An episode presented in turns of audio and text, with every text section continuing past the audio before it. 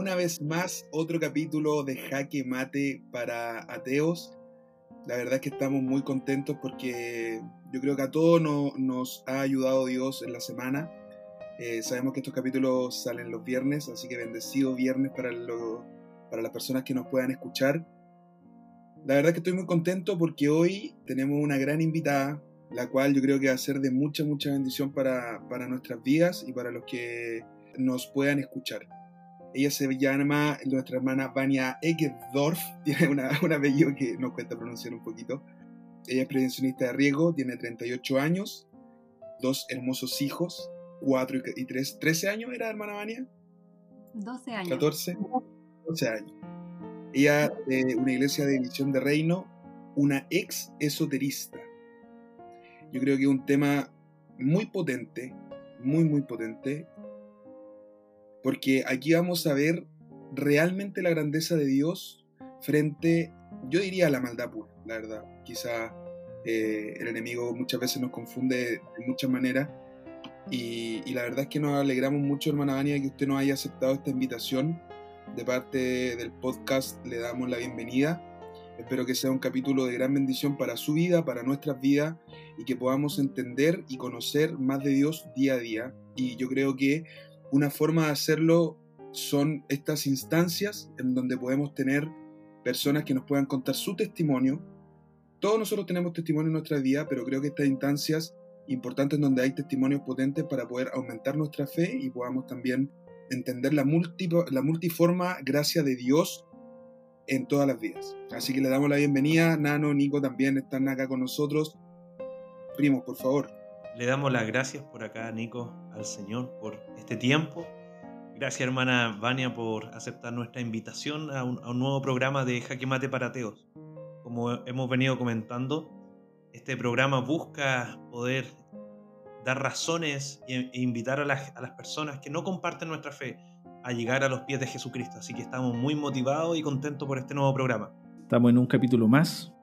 La verdad que yo creo que, todos los capítulos lo hemos esperado de forma ansiosa y este capítulo, la verdad que también. Estamos esperando qué nos tiene eh, guardado el Señor, qué nos va a mostrar, cómo se manifestó en la vida de la hermana Baña. Y yo quiero comenzar con un versículo que habla del endemoniado Gadareno, que se lo compartí a ella un día conversando. Está en Lucas 18, 36, 39. Y los que lo habían visto les contaron cómo había salvado el endemoniado. Entonces toda la multitud de la región alrededor de los Gadarenos le rogó que se marchase de ellos, pues tenían gran temor. Y Jesús entrando en la barca se volvió. Y el hombre de quien habían salido los demonios le rogaba que le dejase estar con él. Pero Jesús le despidió, diciendo, Vuélvete a tu casa y cuenta cuán grandes cosas ha hecho Dios contigo. Y él se fue publicando por toda la ciudad cuán grandes cosas había hecho Jesús con él. Y le damos la gracia a la hermana de que nos pueda contar cuán grandes cosas ha hecho Dios con ella. Bueno, buenas noches. Eh, voy a, aclarar que eh, la Iglesia Visión de Reino es de Ovalle. Yo soy de Ovalle de la cuarta región. Entonces, por acá hay bastante brujos y brujas en los lugares más más lejano y, de campo, se, hace como bien, eh, bien normal ir a visitar médicos, médicas, que se les dice, es muy común, demasiado común. La gente lo, normaliza, es algo, si tienes una falencia, una dolencia, eh, van a visitar a brujos, brujas del campo, que son conocidos. Acá hay una diferencia, yo nunca me hice publicidad, nunca hice ningún tipo de publicidad la gente llegaba a mí por el boca a boca, llegaba mucha gente. Y bueno, esto yo comencé desde muy pequeña. Eh, tenía el primer hechizo, lo habré hecho a los 10 años, 11 años más o menos. Eh, llegaron revistas, en ese tiempo había unas revistas que se llamaban Predicciones. Y empecé a, leer y a hacer habitual la lectura de, del tipo esotérico. Ya posteriormente quise y decidí por ese vacío o esa búsqueda que uno siente que algo te falta. Eh, pensé que ese era el camino y seguí por inercia, subí en ese camino y me inicié como bruja. Primero uno empieza un estudio, vas por paso y por niveles. Ya las brujas tienen niveles del 1 al 10. Eh, todos los niveles tienen una dificultad y un peligro. Ya, em, yo llegué al nivel número 9, casi al 10, por lo cual estuvo en riesgo mi sanidad mental y física, porque era algo que no se puede manejar. Hermana Vania, usted habla de niveles del 1 al 10. ¿Quién era la persona encargada en decirle, ¿sabes qué? Estás preparada para el nivel 2, ¿sabes qué? Estás preparada para el nivel 3. ¿Cómo usted sabía en qué momento podía ir subiendo de nivel? Me comunicaba a través de varillas, eh, radiestesia y a veces por sueños también. Tarot. Adivinación se le pedía una autorización o te autorizaban a trabajar con ciertas jerarquías de entidades, vamos a llamarlas así, pero eh, ellos te autorizaban y te, te lo hacían saber, si es que estabas autorizada o no. Ah, o sea, en el fondo aquí estamos hablando que no hay ninguna interacción humana. O sea, es usted eh, con los espíritus directamente. Con demonios. Con demonios, tal cual. Hermana Vania, y usted nos comentaba de que su primer hechizo lo comenzó a hacer a los 10 años. ¿Esto fue algo que a usted le llamaba la atención? ¿Cómo fue ese momento que usted dijo, wow, quiero ingresar a este mundo y quiero comenzar a hacer esto?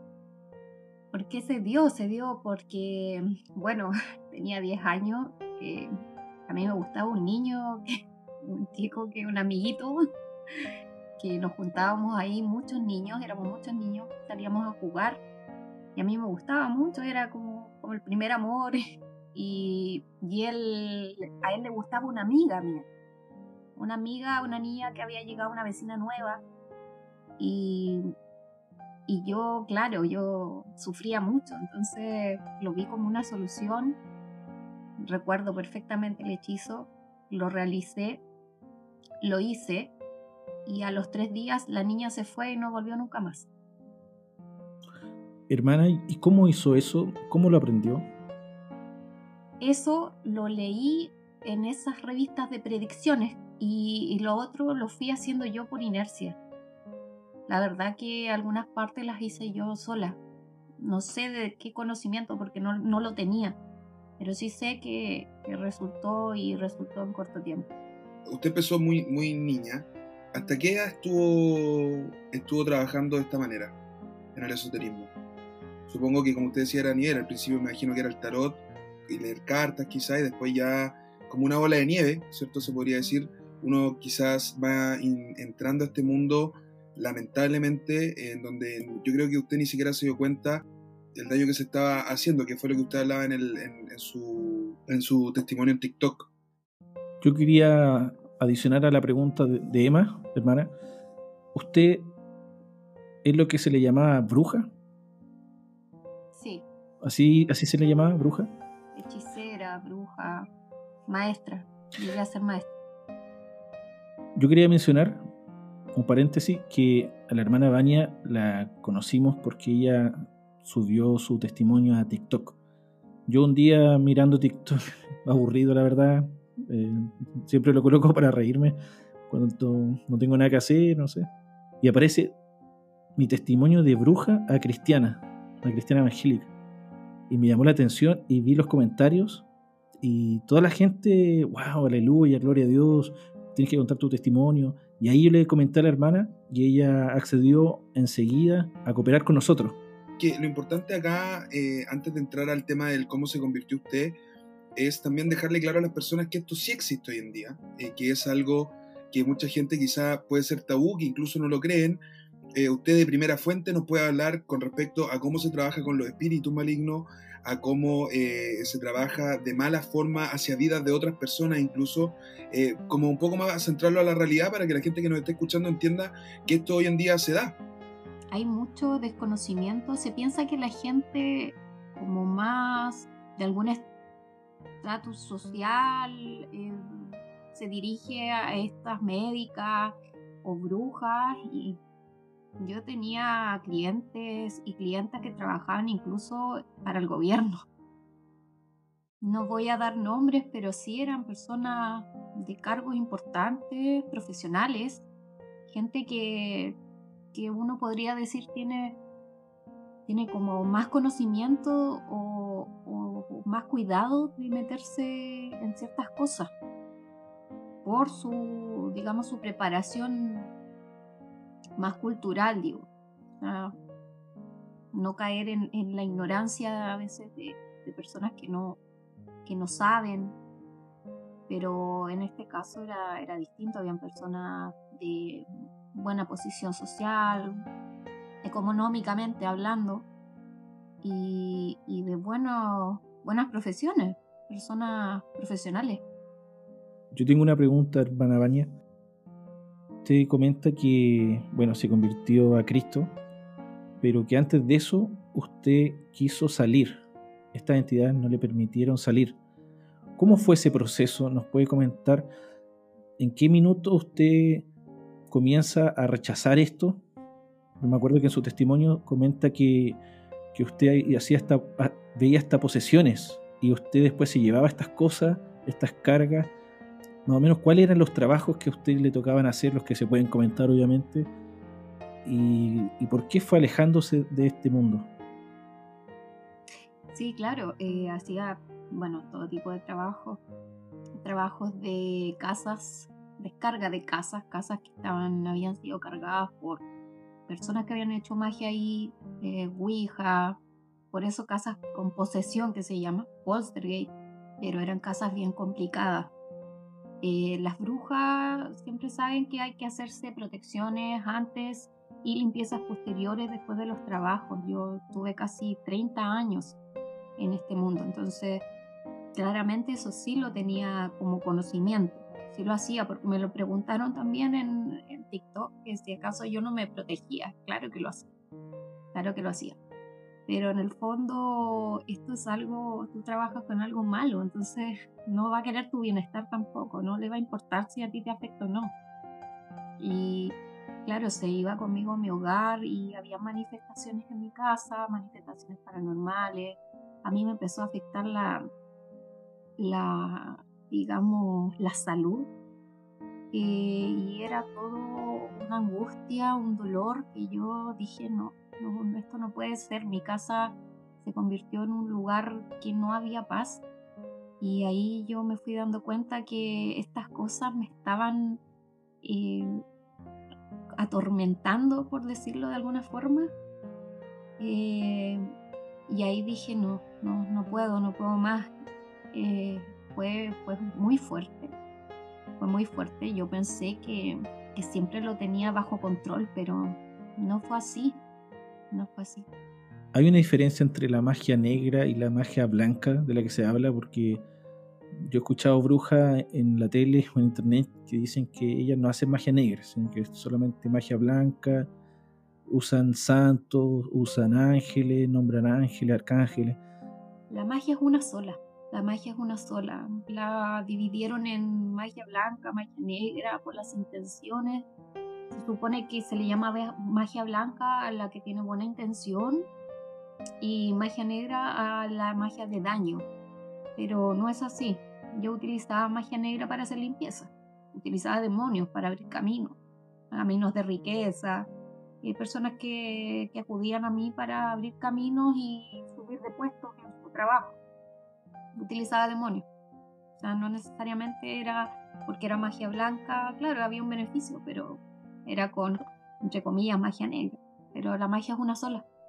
¿Usted cuando hacía todos estos trabajos le tocó lidiar con cristianos?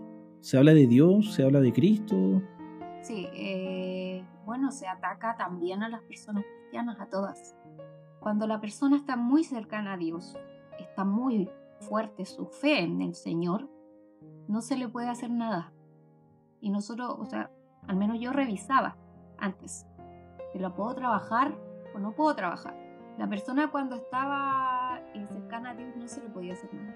Pero cuando aún siendo cristiano, cristiana, estaba un poco medio tibio, como, como decimos nosotros, eh, claro, se le quitaban todas las protecciones y sí se atacaba. Y sí le llegaba.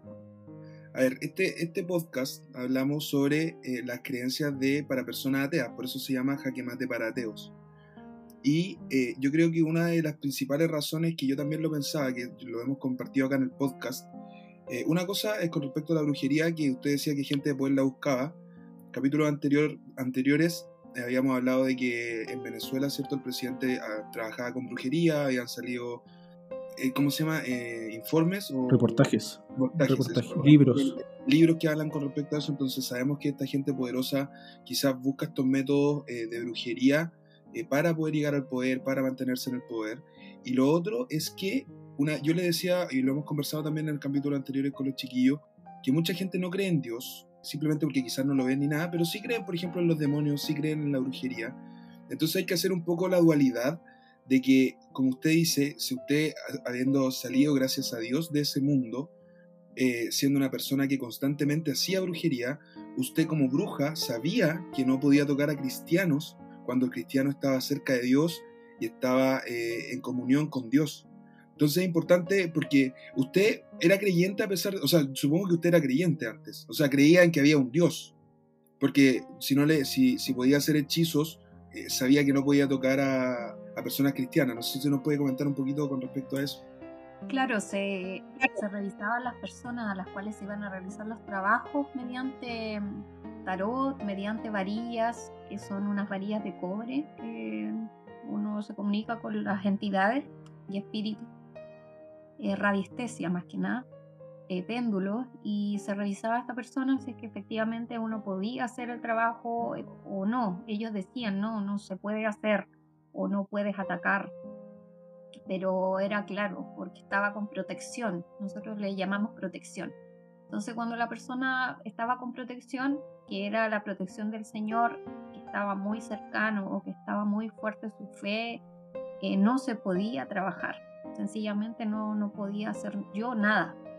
Yo quiero confesar algo, que cuando uno es niño, la verdad que, como se dice, uno peca de ingenuo.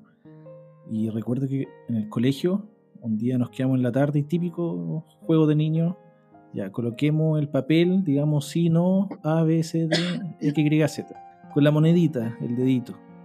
Eso también tiene poder sobre, sobre los espíritus. O sea, ellos, ellos podrían haber tomado eso en serio o, o solamente en un juego de niños. Porque yo, gracias a Dios, fui, fui salvo, ahora soy cristiano, pero quizás muchos niños también lo hacen por ingenuidad ignorancia. Sí, la verdad es que hay un juego que se llamaba el Charlie Charlie, que estuvo muy de moda. Y sí, los demonios están esperando la oportunidad perfecta a lo que sea que esté ahí. Porque ellos andan en este plano, en nuestro plano. Ellos están acá y más cerca de lo que uno pudiese querer o imaginar. Bueno, ha sido impactante escuchar este mundo que muchas veces se desconoce y también se pasa por alto. Hay, muchas veces que no, no, se quiere hablar de esto. Y creemos que es importante porque en realidad eh, podemos ver el, finalmente lo que vamos a llegar el poder de Dios, que es finalmente la misericordia de Dios con todos nosotros, la misericordia, el amor de Dios que tiene con sus hijos. Entonces, mi hermana Vania, eh, nos gustaría preguntarle acerca de su conversión. ¿Cómo fue?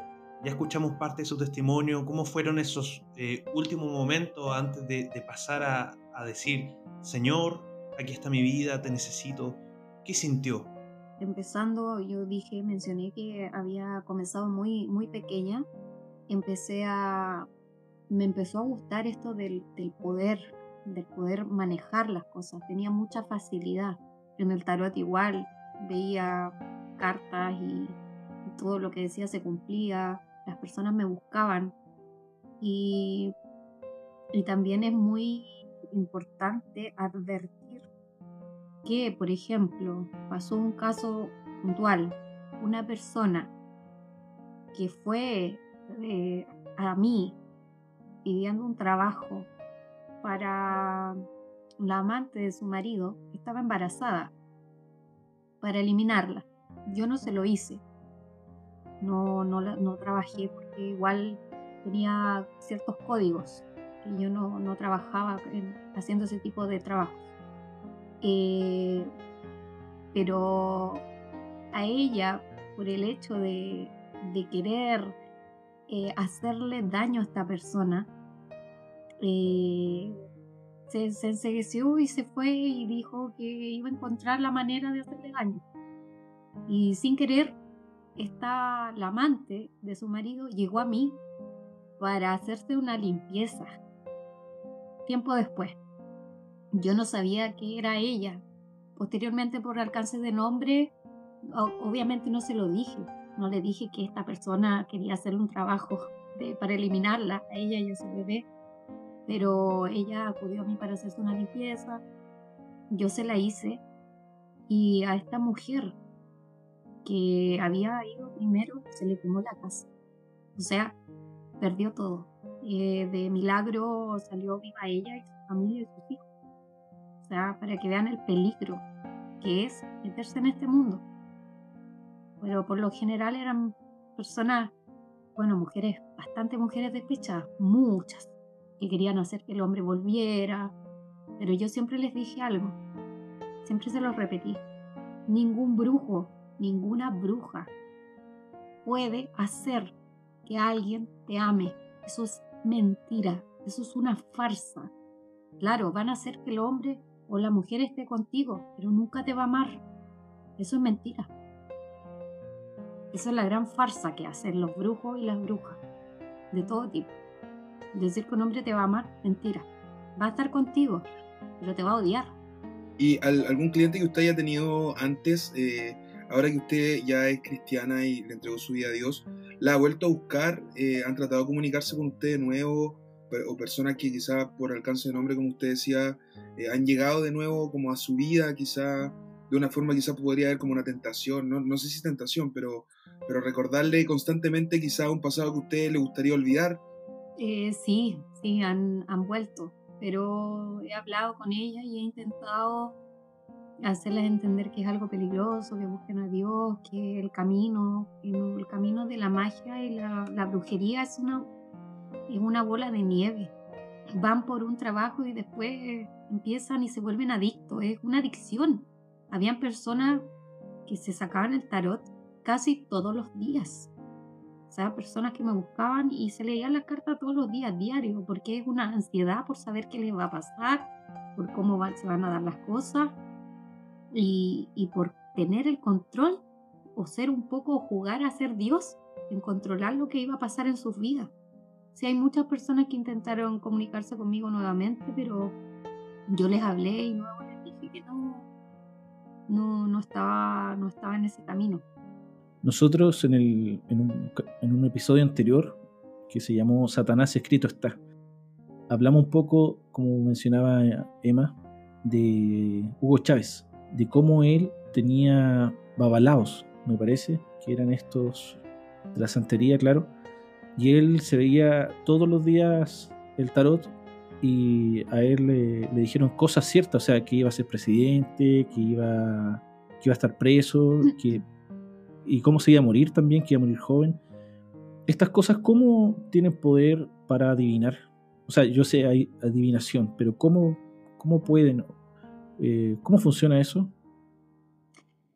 A ver, eh, ellos no son omnipresentes, como Dios que puede leer nuestros pensamientos, pero sí escuchan lo que hablamos, escuchan lo que habla cada uno y eso lo tergiversan y lo adivinan, sacan conclusiones, pero ellos no pueden meterse a tus pensamientos, solamente te pueden como influenciar, tienen poder de influenciarte es muy sutil. Nunca va a presentarse un demonio y te va a decir, oye, yo soy un demonio, me presento ante ti, peleo contra ti. No. La palabra dice que Satanás se presenta como ángel de luz. ¿Se presentaba así como ángel de luz? Mira, en el nivel que yo estaba de magia, hay una. Uno puede llamar a estas entidades eh, de dos maneras: invocando y evocando. La invocación tiene más peligro porque la invocación significa que yo tengo que pactar con esta entidad. Y la evocación es a través de un círculo con ciertos símbolos que el demonio o entidad se presenta fuera de este símbolo y no me puede tocar. Por, por otras cosas, unos amuletos especiales, específicos que se fabrican para que ellos no puedan tocar. Bueno, ellos se presentan como ellos quieren. Veces para molestarte se presentan de manera fea, a mí nunca me tocó eso, me tocó se presentan de manera humana, al menos lo que más se me presentaba a mí era alta jerarquía. Y Satanás en una oportunidad, sí, frente a frente, pero era una persona normal, se podría decir, no, jamás tú te hubieras imaginado que era, que era él. Bueno, fue una, fue bien extraña la situación en que se me presentó. No me dijo nunca, oye, yo soy Satanás, sino que lo, lo deduje. Estaba, había salido con unos compañeros del colegio y estábamos en, una, en un lugar que se llama Quebrada del Ingenio, que es muy conocida porque se dicen que, que anda por ahí. Usted era bien joven en ese minuto. Sí, habíamos salido de cuarto medio, habré tenido unos 17 años más o menos. Ya estaba en este mundo, pero estaba recién entrando o estaba dudando de entrar para el lado eh, más, más oscuro, más negro. Entonces estábamos compartiendo con estos amigos bueno, eran puros hombres, como, bueno, como mujer, me dieron ganas de ir al baño. Y bueno, como era la única mujer, le dije, ya, chiquillo, eh, hay un camino abajo de tierra, así que préndanme las luces para yo no, como tengo que ir sola, y cualquier cosa yo les voy a gritar, así para que estén atentos. Y me fui a este camino. Y los, los chicos estaban, me habían dicho que iban a estar atentos a cualquier cosa ya me voy al camino y de repente siento unos pasos. Eh, estaba todo oscuro, es un camino de tierra. Ahora actualmente no sé, nunca volví a ir, pero siento estos pasos y logro divisar una figura de un hombre. Pero estaba muy bien vestido, un hombre muy elegante, los zapatos eran así, se veían los zapatos impecables, como de charol, y con un sombrero. Me pregunta si tengo fuego le saco el encendedor y estaba como con un tipo de puro, le prendo el fuego y se le ilumina un poco el rostro. Lo alcancé a ver como de, no los ojos, sí la nariz, la boca. Y era como una persona que no se puede identificar si era como entre hombre y mujer, porque eran los rasgos muy perfectos. No tenía los dientes de oro para nada, porque sonrió y fue una sensación de terror que me recorrió como algo frío en la espalda. Y yo dije, ahí yo dije, supe que era él.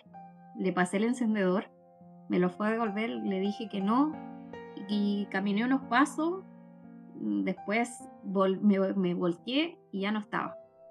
Entonces ahí yo me di cuenta que sí, ese mundo era real. Nunca había tenido una, un acercamiento tan fuerte es como que se quiso hacer presente en su vida, como darle, infundir miedo. Sí, fue una invitación a seguir. Es como yo te estoy, yo estoy acá, estoy más cerca de lo que tú crees. Con respecto a su testimonio, para ir retomando su historia, ¿cómo fue ese punto de quiebre? Donde, ¿Cómo fue ese proceso? Si nos pudiera comentar. Bueno, yo comenté que fue, yo creo que también fue una recarga de trabajo, hice mucho, mucho, estuve haciendo muchos trabajos. Entonces me vi expuesta y me atormentaron estas entidades. Y mi, mi casa también se vio expuesta, mi familia, y ahí ya dije, no, no, esto ya no puede seguir. No podía dormir, no podía comer bien, no, estaba, no tenía paz en ningún momento pesadillas todos los días. Incluso mi pareja eh, se fue de la casa, me dejó sola y yo quedé totalmente hundida en plena oscuridad. Yo quería morir. Y con constantes susurros diciéndome, tú no vales, tú no puedes, mira la madre que eres, tú así no le vas a servir a tus hijos, a ti nadie te quiere, em, mátate, mátate a ti tú no le vas a hacer falta a nadie. Yo sabía que esa no era yo, esa no, era imposible que fuera yo, yo jamás habría hecho algo para atentar contra mi vida, menos teniendo dos hijos. Pero en ese momento era esa la tortura. Y ahí yo identifiqué que no era yo. No era yo la que estaba pensando eso. Y en ese momento Y- llegó su amiga. Sí, en ese momento llegó Marcela, que es mi amiga. Le dije, por favor, eh, ayúdame, acompáñame a orar. Oremos, oremos, oremos. Ora por mí, por favor, te lo pido. Ora por mí. Empezamos a orar y fue una paz tan grande. Y yo dije, wow, qué, qué extraño esto, esta, como, esta calidez que sentía. Y un día le digo yo, Marce, le dije, por favor, llévame a tu iglesia. Yo, yo quiero que el Señor me rescate. Quiero, rescátame, Señor, rescátame. Sálvame, sácame de aquí, sácame de aquí, sácame de acá. Tú me sacas de acá y, y yo te, te prometo que, que te sigo, que te sigo y renuncio. Hermana, usted siendo bruja, era amiga de una cristiana. ¿Esa relación cómo se daba? ¿Cómo era la relación de ustedes de que usted tenía la confianza de pedirle que la lleve a- la iglesia? De rogarle que la lleve a la iglesia. No sabían. Yo no me daba a conocer. Yo estaba oculta. Estaba oculta de mi familia, oculta de, de mis personas cercanas. Incluso ni siquiera mi mejor amiga sabía. Había muy pocas personas que sabían de este secreto, de gran secreto. Mi familia es católica, era es católica hasta el día de hoy y católica casi opus dei, o sea, católica. Esto era totalmente descabellado y o sea, impensable tener una hija bruja. ¿Cómo fue el momento de llegar a la iglesia? ¿Cuál fue la sensación espiritual de su corazón, de su calma, de su mente? Porque usted hablaba de que hacía limpiezas eh, de forma espiritista, pero ahora llegamos a una iglesia en donde sabemos que Dios hace una limpieza completa, renueva todo nuevo, empiezas desde cero, Dios se olvida de tu pasado, de aquí para adelante eres una persona completamente nueva, distinta, el Espíritu Santo entra a tu vida, hace un cambio diferente en ti. Entonces, eh, ¿cómo fue esa llegada a la iglesia? ¿Cómo fue empezar a creer en Dios? ¿Cómo fue empezar a confiar en Él después de haber vivido tantas cosas por tantos años? ¿Cómo fue ese cambio? Cuando Marcela, mi amiga, me invitó al- a la iglesia Visión de Reino en Ovalle, nos fuimos y, justo había un bautizo. Justo fue un día de un bautizo. Eh, llegué a la iglesia y fui bendecida con presenciar un bautizo y dije esto es lo que quiero esto es lo que esto es lo que buscaba recuerdo bien que el pastor pastor Harold dice en la prédica quién quiere a Jesús quién quién quiere bautizarse quién le gustaría bautizarse empezó y yo me paré como por inercia me paré y dije yo yo quiero. Y era la única que estaba parada con, con la mano arriba y, y fuerte y todos en silencio y todos me quedaron mirando entonces era yo, yo, yo, yo quiero, yo. Su testimonio igual me recuerda cuando Jesús se presentó, dice en Lucas capítulo 4, dice, vino a Nazaret donde se había criado y en el día de reposo entró a la sinagoga conforme a su costumbre y se levantó a leer y se le dio el libro del profeta Isaías y habiendo abierto el libro halló el lugar donde estaba escrito, el Espíritu del Señor está sobre mí por cuanto me ha ungido para dar buenas nuevas a los pobres, me ha enviado a sanar a los quebrantados de corazón, a pregonar libertad a los cautivos y vista a los ciegos, a poner en libertad a los oprimidos, a predicar el año agradable del Señor. O sea, Jesús vino a su vida y la liberó, la limpió de todo esto. ¿Cómo fue ese proceso, hermana? Guau, fue, fue bien potente, buen potente, porque en el fondo yo me estaba preparando para mi entrega. Yo ya estaba decidida, la decisión ya estaba tomada. Empecé a votar todo, todo, todo lo que tenía, todo, todas las herramientas, varitas, cartas, quemé todo, voté todo, renuncié a todo. Y la semana antes de, de yo bautizarme, empecé a sentirme mal, muy mal, mal, mal, mal. Llamé a Marcela y le dije, Marce, por favor, ven, ven tú y Ricardo, que es su padre, que también es de la iglesia, por favor, vengan a orar por mí porque me siento rara, me siento extraña, no sé qué me pasa, me siento mal. Llegaron y yo estaba acostada.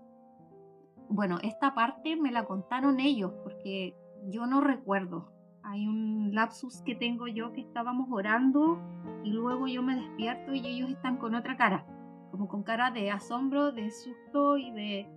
Y yo así como, ¿qué pasó? No tengo noción de, de ese tiempo. Por lo que ellos me contaron posteriormente, eh, yo me pongo a orar, empezamos a orar los tres, bueno, yo en silencio, digamos, recibiendo la oración, y empiezo a llorar, y bueno, ellos me contaron, le habló otra persona a través de mí, diciéndole que eh, no, no, no, no, ella es mía, ella es mía. Y ellos empezaron a, a reprender y Marcela dice que, que ella dudó porque ella nunca había visto algo tan espiritual ahí, esa guerra que se habla, nunca la había vivido. Entonces, ella dice, ella me confesó después, dijo, Señor, si ella está fingiendo o está actuando o esto es mentira, házmelo saber. Y dice que se les movió el suelo, como que pasó una serpiente por debajo de sus pies. Y lo sintió ella y lo sintió su papá. Entonces fue la confirmación de que sí estaban peleando contra la serpiente, la, misma serpiente. Y eso fue tiempo antes de, bautizarme. Bueno, todo esto fueron porque yo también había tenido eh, ciertos sueños que estaba, había soñado que llegaba el día de mi bautizo y iba entrando a la iglesia y la iglesia estaba adentro, era pura luz, era todo blanco. Y yo iba a pisar la iglesia y me agarraban garras del, del estómago hacia afuera para que no, no entrara. Y amanecí con las garras, amanecí con esa garra y por eso ellos habían ido a orar eh, por eso después de eso me había sentido mal. Usted puede decir hoy día que fue libre, que, Cristo la libertó. La palabra dice que donde está el Espíritu de Dios, allí hay libertad. Sí, totalmente. El día que, bueno, me has atacado constantemente, pero su, su ataque ahora no, no me hacen nada.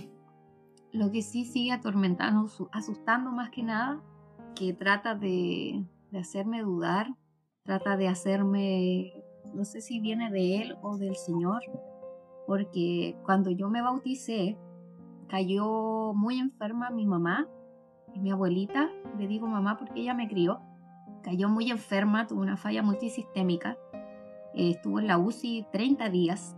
Todos los días los médicos me decían, pase a despedirse de ella. Y ella es mi mamá, o sea, es la persona más importante que yo tengo en el mundo. Ella y mi abuelo, mi abuelo falleció eh, mucho, mucho antes que ella, me queda ella. Entonces, para mí era el golpe más fuerte, más grande que podía haberme pasado en ese momento. Pero yo no tomé eso en ningún momento. Yo dije, yo te creo a ti, confío en ti, Jesús, y, y sé que tú me la vas a sacar de ahí. Y nadie me sacó de eso. Lo creí porque yo he visto su poder. Entonces, yo vi su poder, ¿por qué no podría creerlo? Y así lo creí. Y y también es un testimonio que mi mamá salió de la UCI, fue, nadie entendía, los doctores no entendían.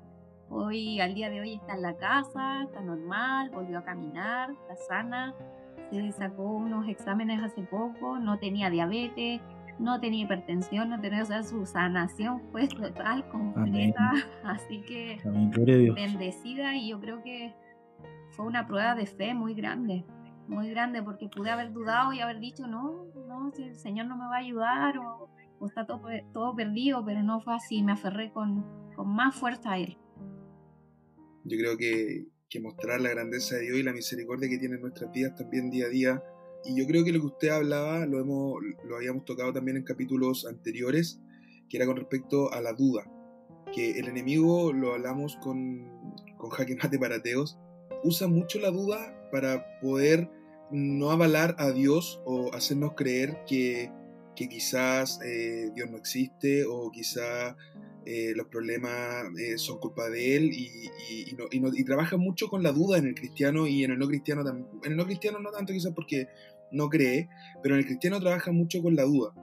Eh, y es importante mencionar eso porque lo que usted hizo y, lo importante acá es mantener la mirada en Él, firme en Él, en Dios, confiar en el propósito de Dios hacia su vida también y, saber que Él tiene todo bajo control y que nada se le escapa.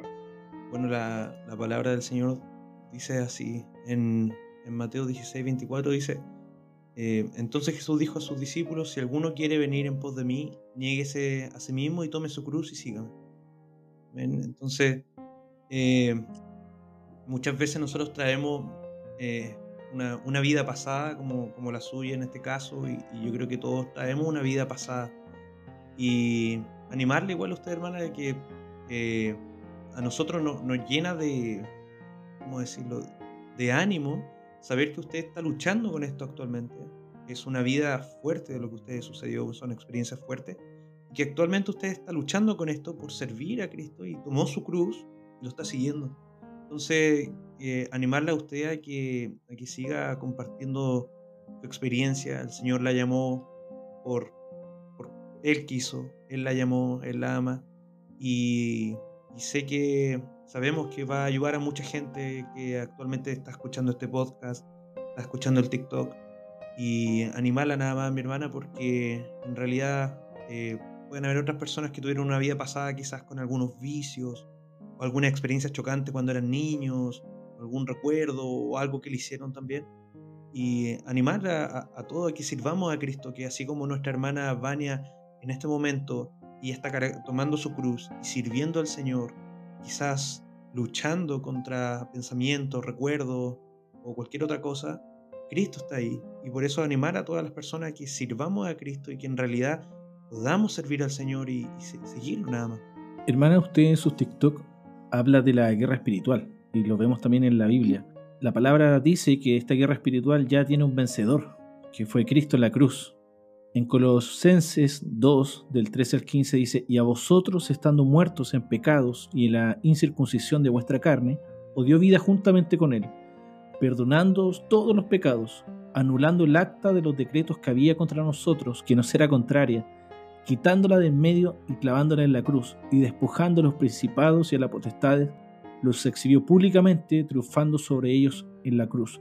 Cristo ya quitó todos esos decretos que había contra usted y contra nosotros, todo ese derecho legal que tenía el diablo desde que Adán pecó, ya fueron clavados en la cruz y los exhibió públicamente. ¿Cómo usted puede darle un mensaje a la juventud? ¿Cómo usted puede darle un mensaje a las personas que estén oyendo este podcast?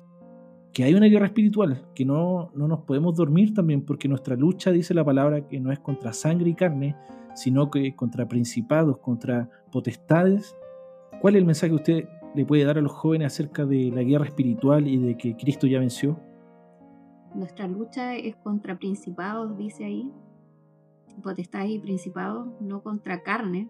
¿Por qué? Porque el enemigo siempre usa a la persona más débil dentro de, de las personas que te puedan debilitar a ti. Por ejemplo, en mi caso yo tengo mala mala relación, no sé, con mi, mi madre, vamos a poner un caso hipotético, si yo tuviera mala relación con ella y ella está lejana al Señor, el enemigo le va a usar a ella para atacarme a mí, debilitarme, distraerme, hacerme daño. Él quiere dañar y te va a dañar usando a cualquier persona, pero que te va a afectar o que te va a decir, o, o si tu familia está bien y está fuerte, lo va a hacer con alguna amistad o con alguien de tu trabajo, pero va a usar a alguien para dañarte, para distraerte, para hacerte sentir mal, porque el demonio usa sentimientos de culpa, sentimientos de daño, de sufrimiento.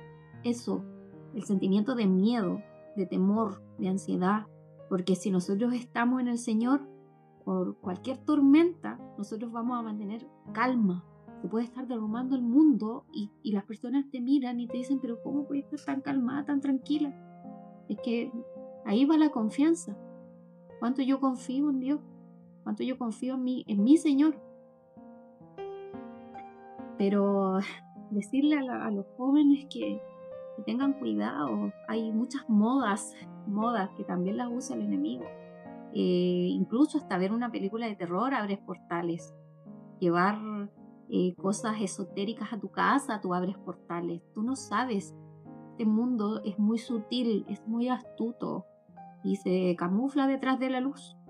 Hermana, ¿hay algo más que nos quiera comentar que quizás se le se, haya pasado antes de terminar? Sí, bueno, lo, decir lo que, lo que más odian los demonios es el ayuno, la oración y la alabanza. Esas tres cosas las detestan. Así que a mantenerse fuerte, a no dudar y a realmente confiar en el Señor, que Él siempre tiene la última palabra y tiene el control de todo, aparte que Él ya le ganó y, eso Él lo sabe, así que no tiene nada que hacer. Amén. Hay que estar entonces, como dice Pablo, eh, en el Señor y en el poder de su fuerza, vestido de toda la armadura de Dios, para que podáis estar firmes contra las acechanzas del diablo. Así que, bueno, le damos las gracias, hermana, por este tiempo que hemos podido compartir de su testimonio. Es muy valiente de su parte contar todo esto. Usted lo da con nombre y apellido, no se esconde, lo está dando al mundo. Así que, como lo decíamos al principio, como este endemoniado gadareno, él quería seguir al Señor, el Señor como que lo detiene le dice, no, ve a la ciudad y cuenta cuán grandes maravillas ha hecho Dios contigo y cómo ha tenido misericordia de ti. Y no solamente usted, hermana, todos nosotros hemos pecado, todos nosotros nos hemos equivocado feo.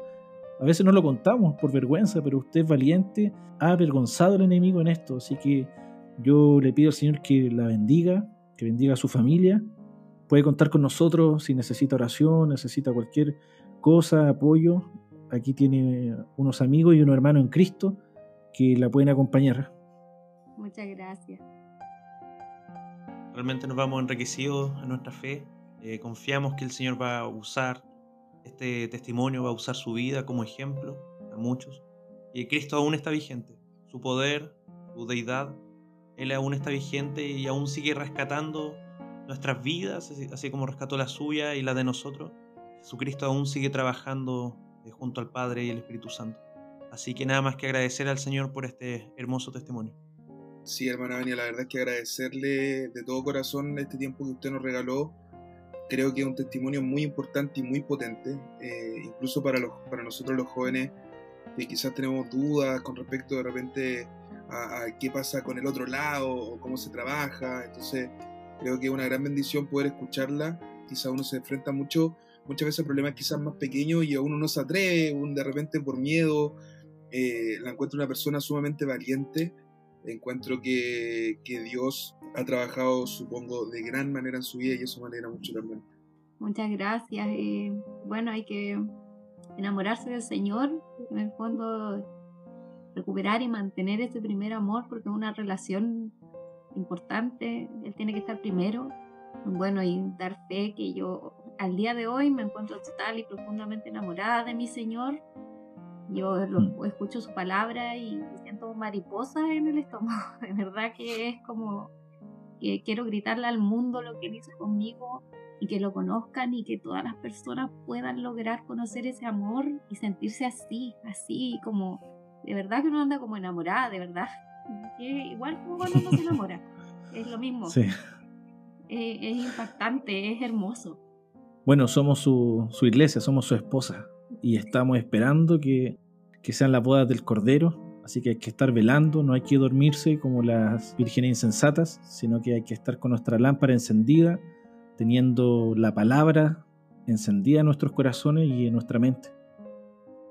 Hemos llegado al final de este capítulo, hermanos queridos, eh, esperando que haya sido de gran bendición para su vida poder eh, escuchar un testimonio tan fuerte como el de la hermana Baña, tan potente, y, agradecerle una vez más a la hermana que estuvo con nosotros y poder animar a todos nuestros oyentes y personas que nos escuchan que puedan confiar en Dios, que puedan, eh, que este tipo de, testimonios le ayuden a, mejorar, a confiar, a saber que, hay una guerra espiritual constante y poder estar alerta también.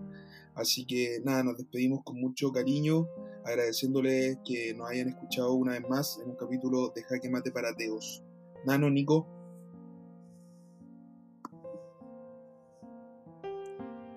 Así es, como hermano nos contó, estamos muy agradecidos del Señor por este tiempo, así que esperamos que lo así que esperamos que el Señor los bendiga mucho nos guarde y podamos fortalecer nuestra fe de que Cristo es poderoso y también existe el otro lado, así que Cristo nos ha salvado de todas estas cosas.